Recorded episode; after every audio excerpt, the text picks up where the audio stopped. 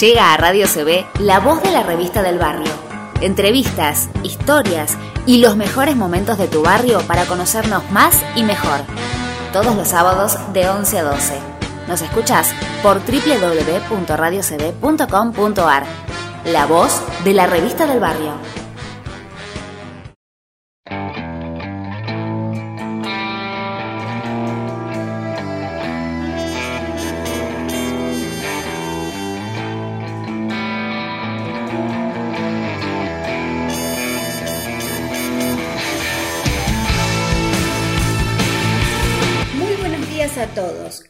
Impresionante, ya es nuestro quinto programa de La Voz de la Revista del Barrio. Buen día, Débora, ¿cómo estás hoy? Hola, Fer, bienvenidos a todos a este nuevo programa de La Voz de la Revista del Barrio. Maravilloso que ya hemos llegado hasta aquí. Eh, bueno, nada, felices de estar haciendo este programa hermoso. ¿Te parece que le contemos a nuestros fieles oyentes qué tendremos hoy? Pero claro que sí, vamos a contar. Tenemos mucha información para hoy, Fer. Exacto. Bueno, en principio eh, nos va a acompañar la licenciada en psicología Natalia Screnzo. Ella nos estará comentando sobre el aburrimiento en épocas de pandemia. También hablaremos de una nota escrita por la odontóloga Virginia Episcopo sobre bioseguridad. Eh, estaremos comentando curiosidades del Teatro Colón y daremos unos consejos simples para el hogar. Y bueno, gracias Débora por acompañarme en este emprendimiento eh, radial. ¿Querés contarle a la gente cómo comunicarse con nosotras? Pero claro que sí, Fer, para mí es un placer estar haciendo este programa todos los sábados para que la gente nos conozca y conozca lo que es el barrio y volvamos a ese amor que tenemos por el barrio todos. Te podés comunicar con la voz de la revista del barrio eh, en este momento al WhatsApp, obviamente, 11 34 86 07 24. También en Facebook nos encontrás como la revista del barrio San Lorenzo y en Instagram como arroba la revista del barrio San Lorenzo.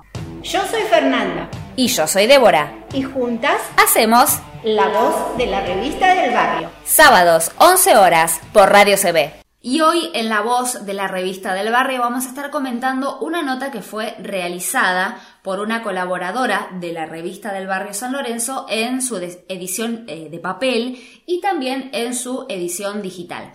Ella es Virginia Episcopo el número de matrícula provincial de Virginia es 13.228. Es una maravillosa profesional, una excelente persona que colabora con nosotros. Eh, es 100% recomendable Virginia, ella es odontóloga. Y a continuación vamos a estar hablando de su nota de bioseguridad en odontología. Ella nos habla de qué consiste la bioseguridad en odontología.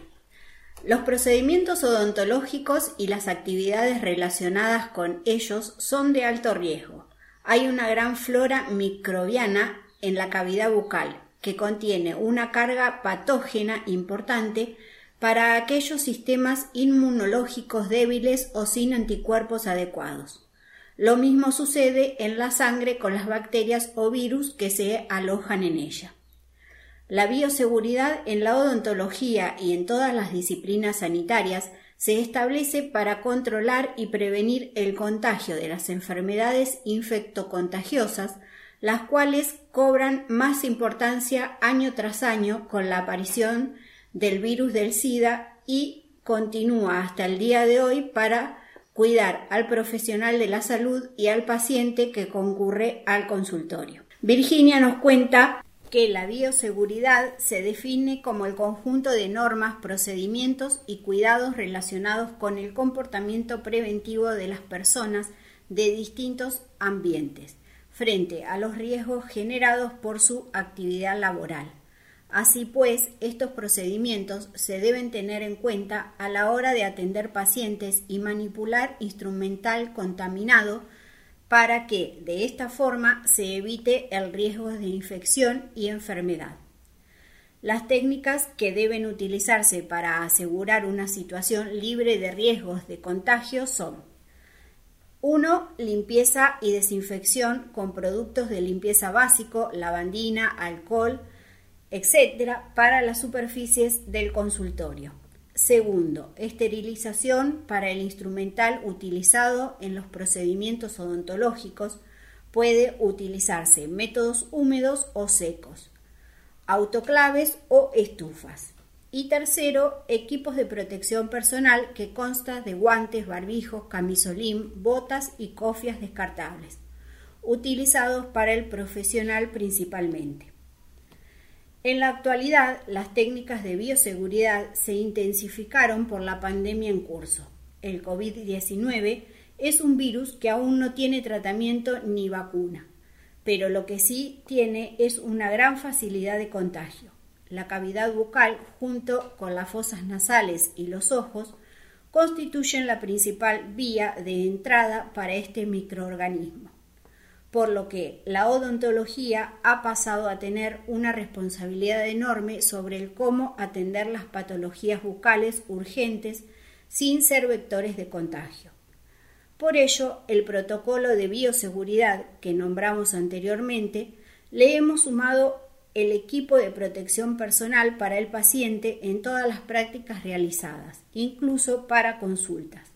Es fundamental e imprescindible hasta que todo esto tome un buen curso.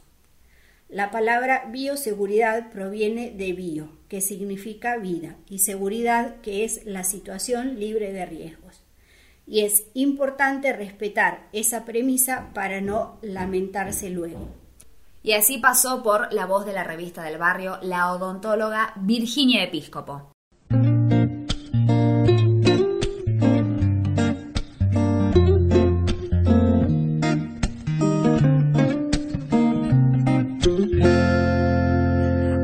Ahora que estamos los dos, acompañando el silencio que vino este encuentro entre tu voz y mi voz. Quisiera no equivocar en la ocasión, busco palabras perfectas entre mi conciencia y lo que está en mi razón. Y cuanto más y más y más intento romper el hielo Miro tus ojos frente a mí, brillando como un caramelo. Y quiero dejar de ser, de estar y pido a Dios que separe el tiempo. Oh, y entonces suspiras. Te toco. Y muero. Solo quiero mirarte y olvidar el pasado, reducir el espacio entre tu piel y mis manos. No digas lo siento, no existe el lamento quiero todo, todo para mí. Te confieso que quise y no pude olvidarme de tu dulce sonrisa y tus pequeños detalles. Llegado el momento, no existe lamento y quiero todo, todo para mí. Pa, pa, pa, pa, Mira Jesús, yo propongo tregua entre tú y yo. Dejemos atrás la batalla, colguemos las armas y bandera blanca. Pa'l corazón, mira. Seguro. Seguro. No saldrá bien la ecuación. No, no. Porque el amor no es perfecto. Y es que lo perfecto no le agrada a la pasión. Y cuanto más y más y más intento romper el hielo Pierdo la gravedad y siento por segundos que me caigo al suelo. Y pienso que es verdad y que la ley de Newton no se equivoca. No se equivoca porque suspiras. Te toco y muero. Solo quiero mirarte y olvidar el pasado, reducir el espacio entre tu piel y mis manos. No digas lo siento, no existe el lamento. Quiero todo, todo para mí. Te confieso que quise y no pude olvidarme de tu dulce sonrisa y tus pequeños detalles. Llegado el momento, no existe lamento y quiero todo, todo para mí. Pa, pa, para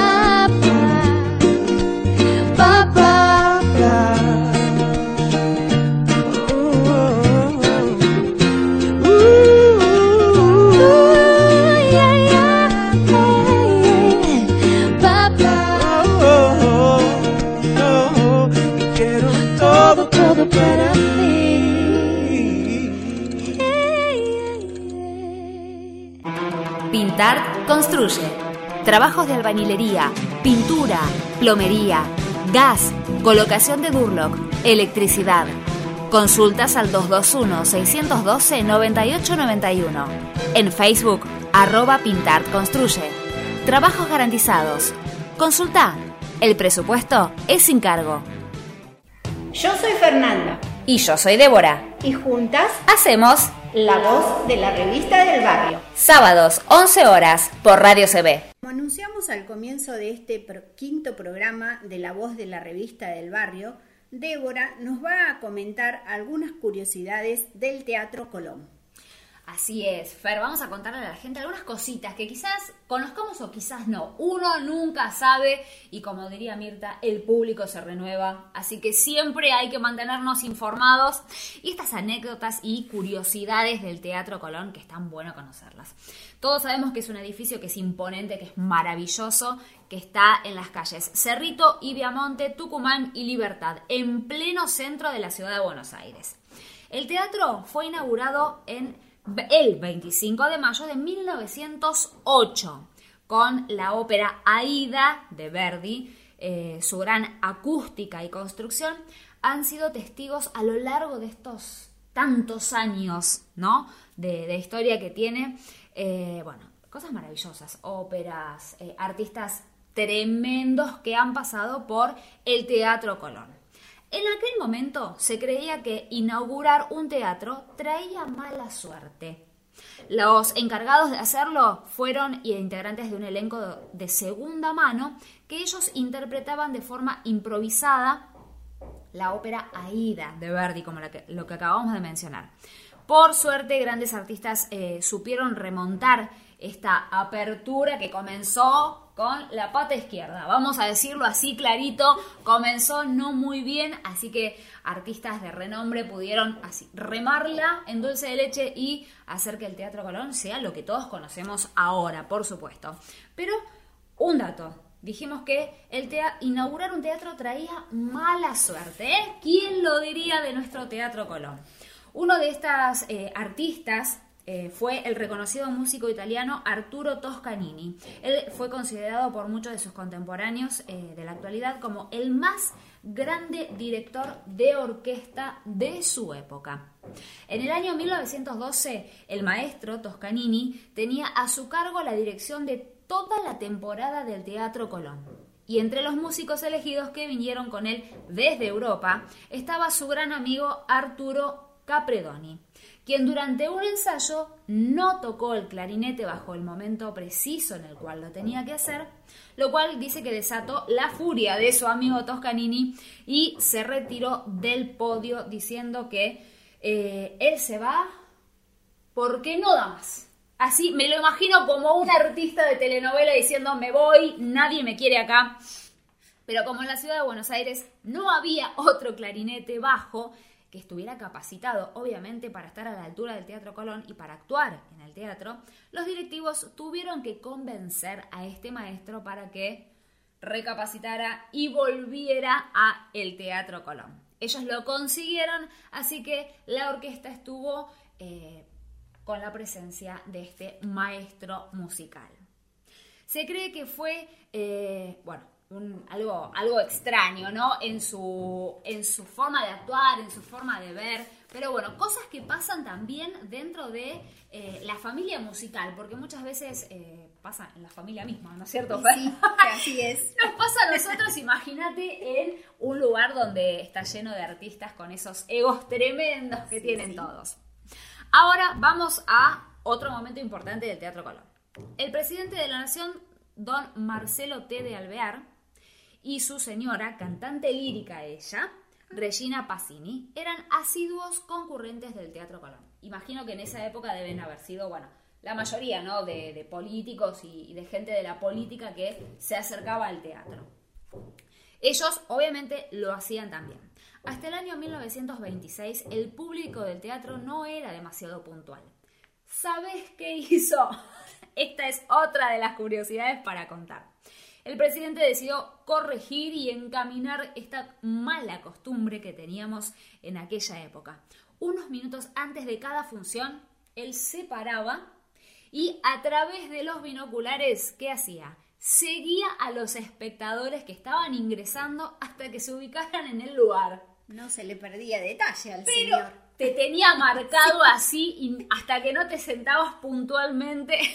De, esta fue la manera de corregir a todos los que asistían al Teatro Colón. Fíjate qué astuto Sí. el presidente Alvear en aquel momento.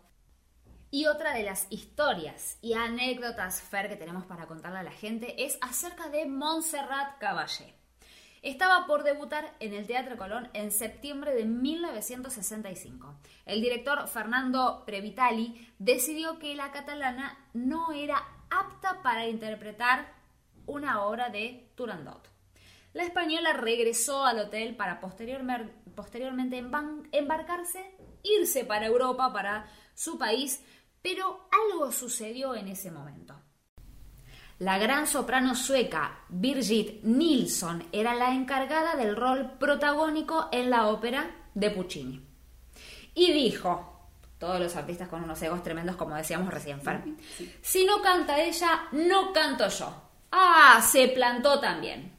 Montserrat recibió el llamado desde el teatro y volvió para su gran debut como la joven esclava en la ópera de Puccini. Así que ahí se hicieron el aguante estas dos cantantes maravillosas de ópera y Montserrat Caballé con Birgit Nilsson estuvieron presentes en el Teatro Colón. Las mujeres se pusieron los pantalones como debía. Pero claro que sí. Estas fueron las historias y pequeñas anécdotas del Teatro Colón que pasó por aquí por la voz de la revista del barrio.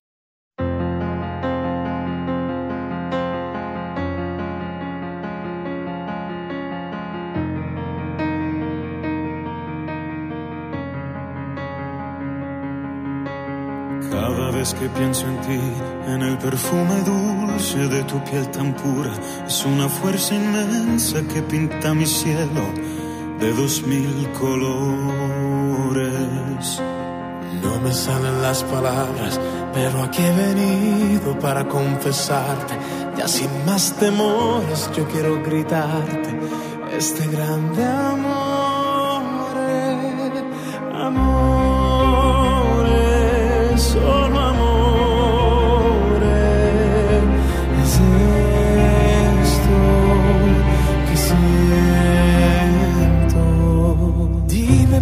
cuando pienso, pienso solo en ti.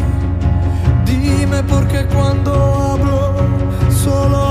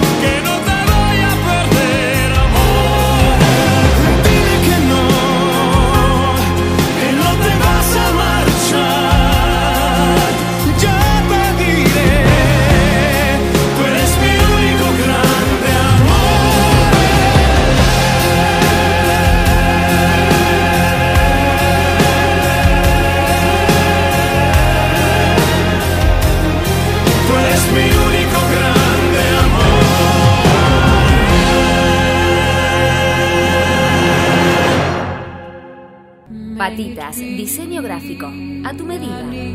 Diseños de tarjetas, invitaciones, afiches, folletos, volantes, catálogos, banners y todo lo que vos necesitas. Consultas al correo fernandafeli.com. En Facebook, arroba patitasdcb. Patitas Diseño Gráfico. A tu medida. Yo soy Fernanda Y yo soy Débora. y juntas Hacemos la voz de la revista del barrio. sábados 11 horas por Radio CB. Fer, y como adelantaste en, la- en el principio de nuestro programa de La Voz de la Revista del Barrio, eh, vamos a hablar con la licenciada en psicología Natalia Escrenzo. Ella, eh, bueno, nos va a venir a un poco aclarar eh, este panorama eh, de, de situación difícil en la que nos encontramos, ¿no es cierto? A, a todos nos toca estar el adentro. tema de la cuarentena, la pandemia y el encierro no es fácil para casi nadie tener que cambiar las rutinas de todo lo que uno hace o venía haciendo eh, repercute en muchas situaciones de la vida cotidiana. Totalmente, totalmente. Eh, a, mí me, a mí particularmente lo que me pasa es que de repente dije, bueno, ¿y ahora qué hago? Porque no, no se podía salir, no podíamos hacer absolutamente nada. Bueno, empiezo a hacer cosas, empiezo a tomar clase de esto, clase de lo otro, pa, pa, pa, pa, pa, pa. ¿Y qué hacemos? Llenamos el tiempo. llenamos el tiempo, pero a veces eh, eso tampoco sirve de nada porque llenamos, llenamos, hacemos curso, hacemos esto, hacemos lo otro, eh, terminamos el día eh, y no sacamos como nada, como que nos entramos a aburrir y decir, decimos, ¿para qué me puse a hacer este curso? ¿Para qué lo pagué? Si de mucho no me sirve. Y bueno, Exactamente. Y, así estamos. Exactamente, creo que la- a la mayoría de nosotros nos pasó lo mismo. De repente te veías haciendo una clase de zumba de la cual no tenés ganas de estar, no tenés ganas de participar y la haces igual para bajar aunque sea 200 gramos, pero en realidad no sé si está tan bueno decir, bueno, me lleno de cosas, hago 2000 cosas por día porque tengo que hacer algo. Aparte lo, lo extraño es que uno hace cosas que jamás ha hecho. Eh, por ejemplo, personalmente en mi caso, eh, me pongo a hacer mermeladas que yo de cocina eh, no sé nada. Soy diseñadora en comunicación visual, pero como no hay mucho trabajo, hay que ingeniárselas como pueda. No es algo que me fascine estar tres horas adelante de una olla en la cocina, pero bueno, eh, ocupo el tiempo. Pero entre paréntesis, las mermeladas están buenísimas, ¿eh? para todos los que nos están escuchando están geniales. Es tal cual, Fer, es tal cual lo que estamos conversando, creo que nos pasa a todos. Y para eso va a estar eh, Natalia Escrenzo en nuestro programa el día de hoy para contarnos un poco cómo, cómo vivir y cómo transitar esta, esta situación para que no nos sea tan caótica. Exacto, para que no sea tanto el aburrimiento. Como lo prometido es deuda, en la voz de la revista del barrio está la licenciada Natalia Escrenzo, licenciada en psicología. Hola Nati, ¿cómo andás? Hola chicas, ¿cómo andan? Buen día. Te damos la bienvenida, bueno, a nuestro programa. Gracias por, por este espacio que permitís que nosotros estemos con vos en comunicación, porque como dijimos No, al principio, al principio del programa estuvimos charlando Nati con la gente con respecto a Sí. eh, qué es lo que nos pasa en estos momentos de cuarentena, en estos momentos en que Ah. nos toca estar adentro, ¿no? A la mayoría de nosotros quizás estemos tapados de cosas que hacer, quizás estemos con muchas actividades, si tenemos hijos más todavía, las nuestras, las de los niños, pero hay un momento en el que decimos, estoy aburrido de, de la situación, estoy aburrido de lo que estoy haciendo. Eh, ¿Qué puede llegar a, a ser lo que nos está pasando en esta situación? Porque creo que a, a la mayoría de nosotros nos pasa.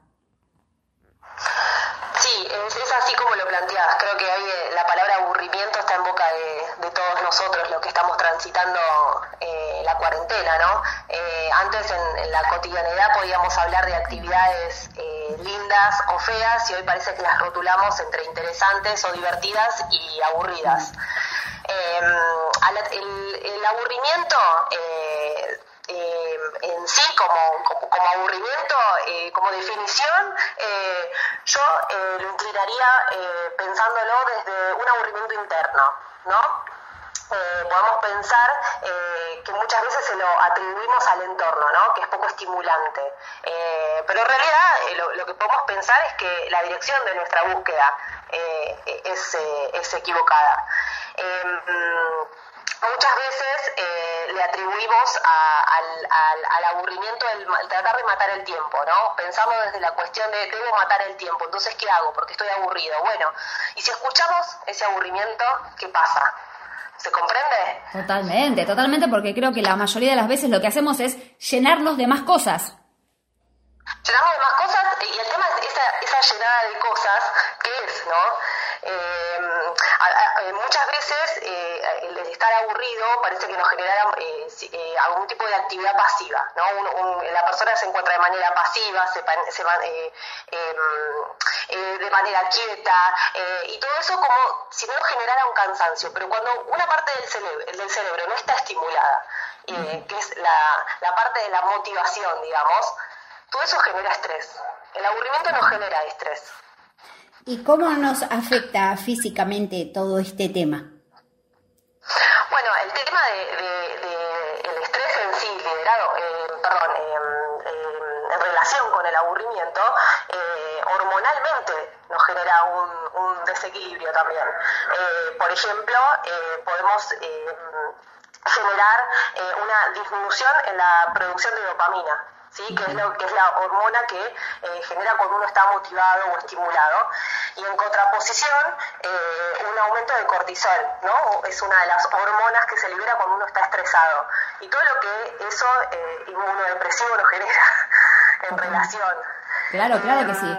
El, tema es pensar, pensar al aburrimiento como, como algo patológico, como les decía hoy al principio. Si lo el aburrimiento se puede presentar todo el tiempo en, nuestra vida. Uno puede estar haciendo actividad y de manera automática aburrirte y que te genere sueño. Ahora, si esa presencia de aburrimiento eh, y, eh, se hace de manera crónica, o sea, si es todo el tiempo me siento en ese estado, bueno, ahí es me parece donde tenemos que ir y redireccionar la búsqueda. Si vos tomas a el aburrimiento en sí como, eh, como algo que, bueno, que, está, que no lo puedo cambiar, bueno, ahí, ahí vamos a ir siempre para el lado patológico.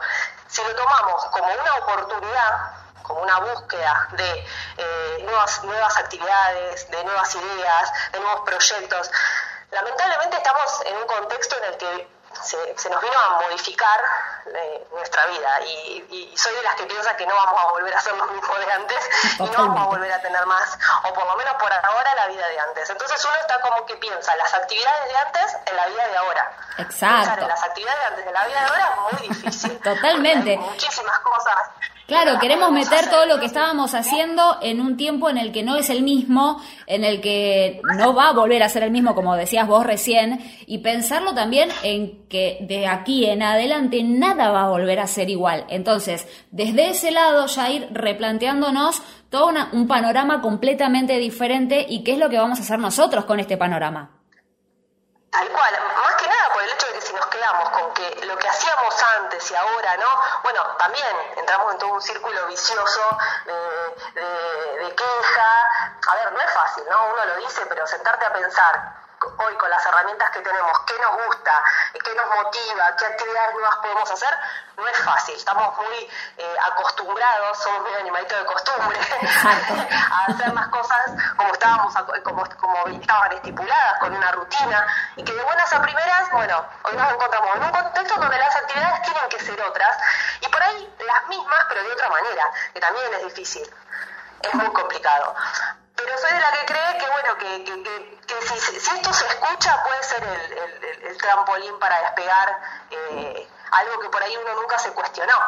Eh, a, nosotros en consultorio nos pasa de escuchar pacientes que, que, te digan, bueno, yo venía trabajando de esta manera y hoy ya te sentís, se sienten desorientados y bueno, eso hay que escucharlo. Eh, claramente la modalidad no va a ser la misma, pero bueno, si, eh, eh, en, base a lo que hoy se presenta, ¿qué podemos hacer? ¿no? Totalmente. Y vos como profesional licenciado en psicología, ¿qué conclusión nos darías? Yo soy de la que invita a pensar ¿no? al paciente y, a todos a, pensar en otra posibilidad. Lo que pasa que a veces es, eh, nosotros decimos que a veces es menos costoso quejarnos que eh, para ahí generar un cambio o pensar en, otra posibilidad, ¿no? Invitar a pensar. Si no, bueno, esto me parece que hay que entenderlo que es una modalidad que se vino, no digo a instalar, pero sí como a, perdurar en el tiempo eh, y si no nos adaptamos, bueno, ahí a ver dónde nos quedamos nosotros. Yo soy la que piensa que, que, esto hay que escucharlo, que hay que escuchar esta, esta angustia de la gente, este aburrimiento permanente, esa, y aparte escucho mucho esa necesidad imperiosa de, como decía Débora al principio, de, querer hacer como muchas cosas, ¿no? Y como que tenemos que llenar el tiempo, llenarlo, matarlo. Y, el, para mí el punto no está ahí. Para mí es el, punto es aprovecharlo y a veces no hacer nada, como hoy llamamos no hacer nada, es también elegir hacer algo. Y eso también hay que darse el lugar. ¿no? bueno, ¿qué es no hacer nada? ¿Qué es para nosotros no ser el que el tiempo no sea productivo? Eh, eso me parece que es muy subjetivo, pero parece que ahora que, tenemos que hacer todo, ¿no? Actividad, cocinar, meternos en cursos, Total. Pero totalmente, creo que todos nos sentimos identificados con eso, porque estás haciendo desde que te levantas hasta que te acostás clases de vaya a saber qué cosa, eh, y llenamos el tiempo. Lamentablemente utilizan, utilizo esta palabra porque es eso, a veces no tenemos ganas de hacerlo y lo hacemos igual porque hay que ocupar el espacio. Bueno, muchas veces todas estas, esas actividades que, que nombramos las hacemos porque las tenemos que hacer, pero realmente no nos gustan. Exacto. Yo, chica, le soy honesta. Si, si, antes de pandemia no hacía actividad, ¿por qué la voy a hacer ahora? Y soy de la que, obviamente, se puso su YouTube ¿eh? y intentó hacer su actividad. Total. Y me cuenta que eso no me divertía a mí. Entonces, ¿qué me generaba? Sueño, Exacto. estrés. ¿Por qué? Porque cuando no se estimula esa parte del cerebro de la motivación, nos, nos da sueño, nos da eh, cansancio y, y, viene el aburrimiento. De la mano viene el aburrimiento. Exactamente. Cosas que van absolutamente de la mano. Natalia, te agradecemos muchísimo por tu tiempo, por haber pasado por la voz de la revista del barrio. Muchísimas gracias. Y bueno, gracias a ustedes por la confianza y, bueno, eh, les mando un beso enorme. Eh, bueno, hay una, esa voz de locutora que adoro y pero me encanta el programa. Muchas gracias. Bueno, gracias a vos y bueno, para lo que necesites, acá estamos con la voz de la revista del barrio y con la revista del barrio San Lorenzo también.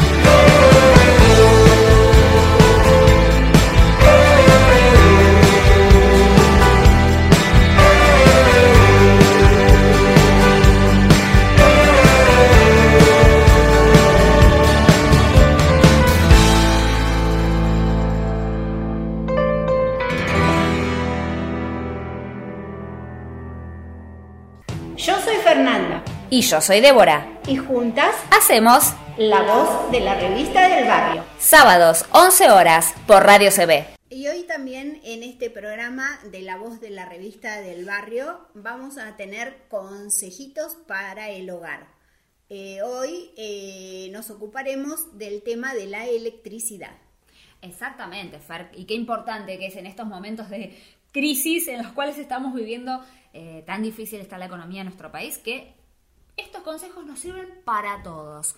El ahorro energético no es cosa de un solo día, sino de cambiar hábitos para intentar ser más eficientes con nuestro consumo. Vamos a tener 10 eh, consejos para que nosotros podamos implementar en nuestras vidas, en nuestras casas y eh, así poder ahorrar y también, obviamente, ayudar al medio ambiente.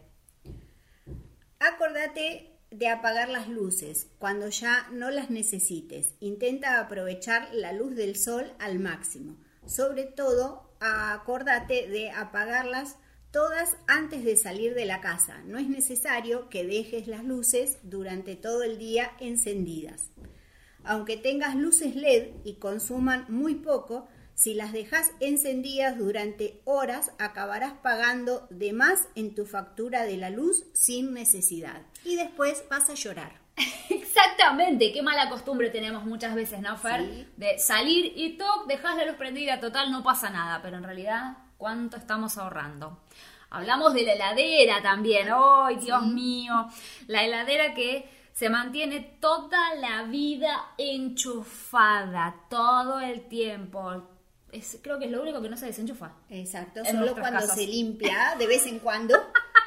Totalmente. Para lograr que este tipo de electrodoméstico consuma lo menos posible, hay que elegir modelos que sean más eficientes energéticamente y sobre todo mantener la puerta abierta el menor tiempo posible.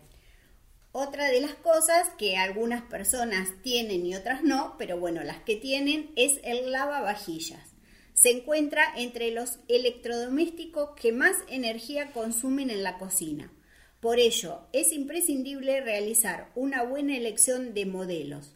La etiqueta energética de los electrodomésticos que indica el consumo de energía, el nivel de ruido y el consumo de agua del aparato.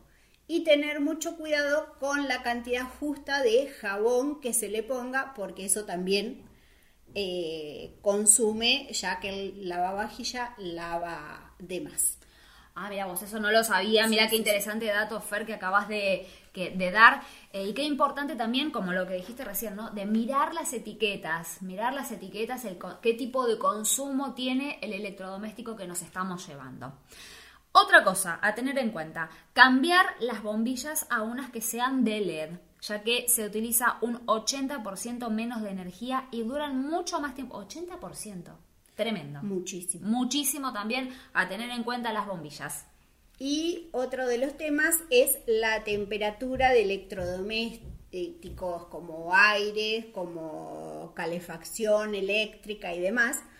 A lo que deberíamos tener eh, en la casa sería entre 21 y 23 grados. Por cada grado más que incrementa la calefacción supone un incremento económico del 7% en el consumo. Y ahora vamos a un tema así que nos toca el hombro a todos y nos dice, tené cuidado con esto. ¿Por qué? Porque aunque parezca una tontería o algo inocente, la luz pequeña de color rojo que está sobre el router Wi-Fi es un gasto más que está en tu factura de luz. Sí, así es. Por ello, recordá apagarlo cuando ya no lo estés usando, por ejemplo, por la noche. Exacto.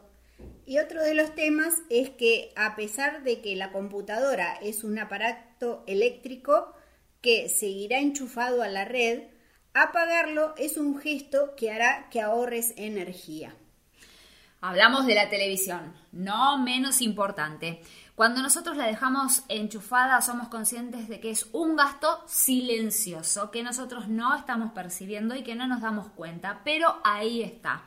Terminaste de mirar tele, la desenchufas. Y apagar todo lo que no estés usando. No dejes los equipos conectados mucho tiempo. Enchufalo solamente el tiempo que sea necesario, como lo es, por ejemplo, el cargador del teléfono móvil, que uno no le da mucha importancia, pero que consume luz. Que es lo único que uno hace. Ah, lo dejas enchufado, total, ya desenchufé el celu y me voy. Bueno, atenti a eso también. Y por último, mantener desenchufados todos los cargadores, que es lo que estábamos diciendo recién, ¿no? Aunque aparezca que está todo cargado, el teléfono en mano, ya me estoy yendo, desenchufar los cargadores. ¿Por qué? Porque es otro consumo silencioso que está ahí y que no nos damos cuenta. Y desde la voz de la revista del barrio esperamos que con estos 10 hábitos de eficiencia energética notes el ahorro de energía y el de tu bolsillo también. Apaga las luces. Bravo por eso.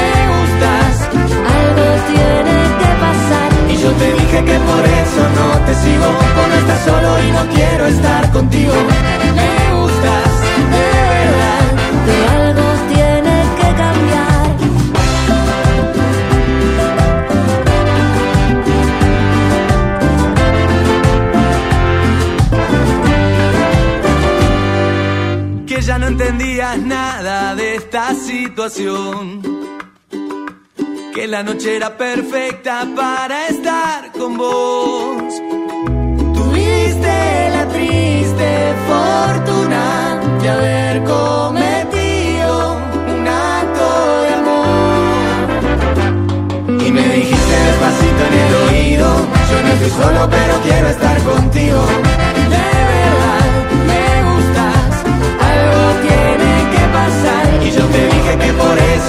Te sigo, o no estás solo y no quiero estar contigo. Me gustas, de verdad, pero algo tiene que cambiar. Y me dijiste despacito en el oído, todo lo lindo que vos querías conmigo. De verdad, me gustas, algo tiene que pasar. Y yo te dije que por eso no te sigo, bueno, estás solo y no quiero estar contigo. Me gustas, de verdad.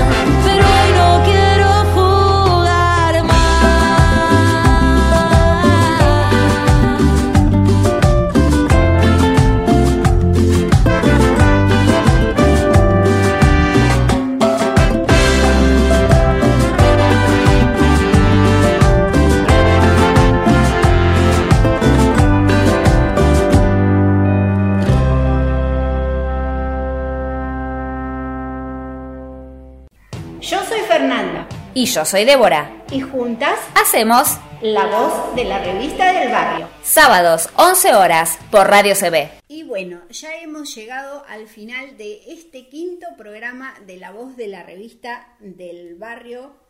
Y bueno, queremos eh, agradecerle a Lucas por estar eh, del otro lado.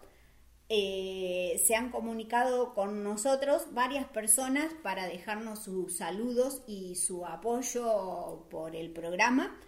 Eh, uno es Juan Carlos, de nuestro barrio San Lorenzo. Eh, Nélida, Mabel, también se comunicó Lola, Alejandra, eh, Maxi, nuestro fiel oyente y seguidor. Es Eh, un, eso, Fer es un Exacto. seguidor, Maxi. Siempre está ahí al pie del cañón poniendo me gusta a todas las Ya publicaciones. vamos a poner una foto en la página de la revista del barrio San Lorenzo para que lo conozcan, Tal cual. nuestro fan número uno. Eh, a Pedro, a Vale, a Marcela, a Sandra Soler, que siempre eh, nos está escuchando eh, y es nuestra colaboradora, a Eddie. Excelente, un montón de gente. Vamos a recordarle a la gente también que eh, Sandra, además de las múltiples ocupaciones y profesiones y actividades que tiene, también es terapista floral. Y el día 24 de septiembre fue el día del terapista floral. Así que desde la voz de la revista del barrio le mandamos un beso a ella. Y felicitaciones. También vamos a saludar a nuestros colaboradores de la revista del barrio San Lorenzo, a Diego Amosa del gimnasio FEL, a Virginia Episcopo, odontóloga, a Mariel Corralini, a... Don Fer, Son muchos, sí, sí, yo me los olvido. a la doctora Silvia Maggi, eh, y no sé si me estoy olvidando de alguien, eh, sepan disculpar mi, mi memoria de cuarentena. Pero por favor, le mandamos un beso a todos los que colaboran con la revista, que desinteresadamente lo hacen, forman parte de ella, eh, nos ayudan a nosotras también para poder remontar el barrio, darnos a conocer, contarle a la gente qué es lo que se hace en el barrio, que muchas veces no se sabe que no se tiene en cuenta quizá también y con pequeños aportes, pequeñas cosas que nosotros podamos hacer o que todos podamos hacer, así es como el barrio se lleva adelante, pasan cosas buenas, conocemos a la gente, conocemos las actividades de la gente, de nuestros vecinos, no solamente del barrio San Lorenzo, sino de todos los barrios también, que es interesantísimo poder conocerlos. y de otros lugares del, que no son del país. Y bueno, y agradecer principalmente a todos nuestros anunciantes eh, por hacer posible que podamos seguir adelante. Pero claro que sí, en, en- en estas épocas difíciles, como veníamos diciendo durante todo el programa de, de crisis, de, de momentos de cambio, nosotros podemos, gracias a nuestros anunciantes, estar al aire, estar llevando adelante este programa hermoso que tanto disfrutamos hacer y que la gente también le gusta, porque eso es importante. Eso es lo que importa, eso es lo que vale. Y nos lo demuestran, que eso es Eso es Impagable. Un, Ay, tal cual, Fer, tal cual. Te- llena el alma que la gente que nos escucha después te diga, chicas, qué bueno el programa o qué linda que salió la nota. Eso, Así que bueno, y a prepararse para el próximo sábado eh, un nuevo sorteo de fin de mes.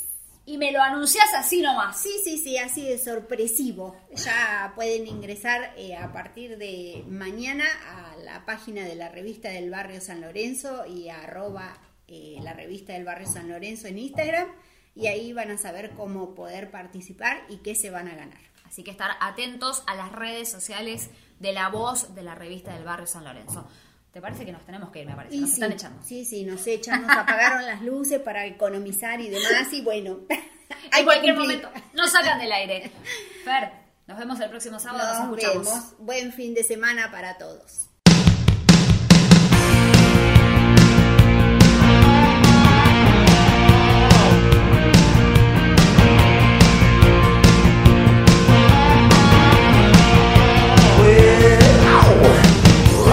cradle of